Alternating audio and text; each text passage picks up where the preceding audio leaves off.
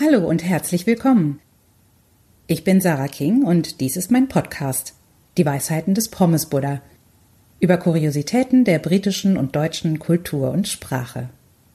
Schön, dass ihr dabei seid. Heute geht es darum, was Deutsch und Englisch oder die deutsche und englische Kultur nicht nur sprachlich unterscheidet, sondern sogar, wenn es um Gesten geht. Es gibt da bestimmte Gesten, die man in Deutschland und England unterschiedlich macht. Findet raus, was das ist und wie man Stolperfallen vermeidet.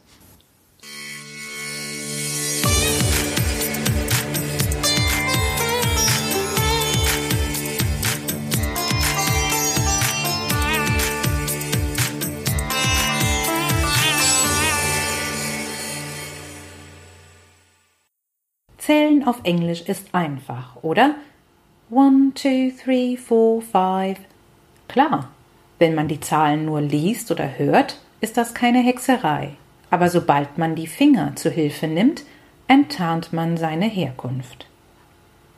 Wer den Quentin Tarantino-Film Inglorious Bastards gesehen hat, kennt die Szene, in der ein britischer Leutnant sich in einer Spelunke als Deutscher ausgibt. Seinen leicht gefärbten Akzent erklärt er damit, dass er aus einem abgelegenen Bergdorf komme. Damit kommt er zunächst durch. Seine Tarnung fliegt jedoch endgültig auf, als er für sich und seine Begleitung drei Gläser bestellt und dabei Zeigefinger, Mittelfinger und Ringfinger hochhält. So würde kein Deutscher die Zahl drei zeigen. In Deutschland beginnt man beim Zählen für gewöhnlich mit dem Daumen. Dann kommen Zeigefinger, Mittelfinger und so weiter hinzu.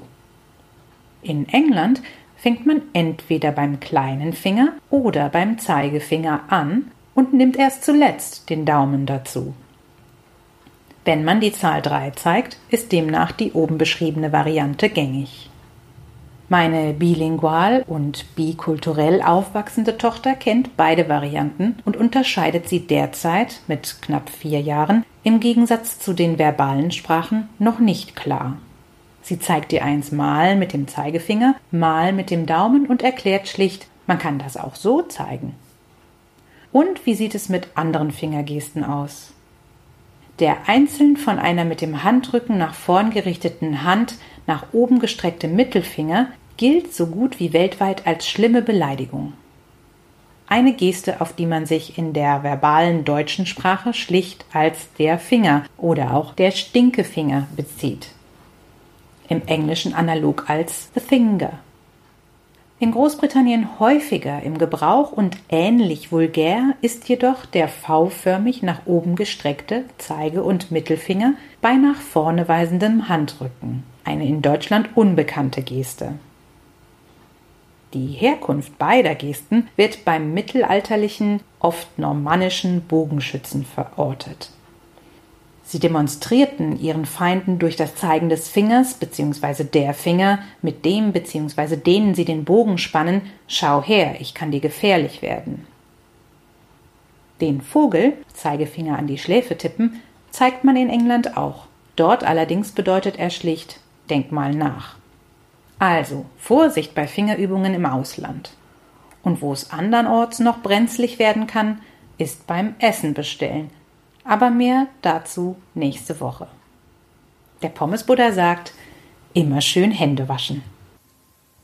Das war's für heute. Vielen Dank fürs Zuhören. Diesen Text findet ihr auch auf meiner Webseite www.pommesbuddha.com.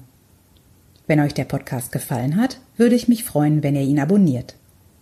Auf bald, eure Sarah King.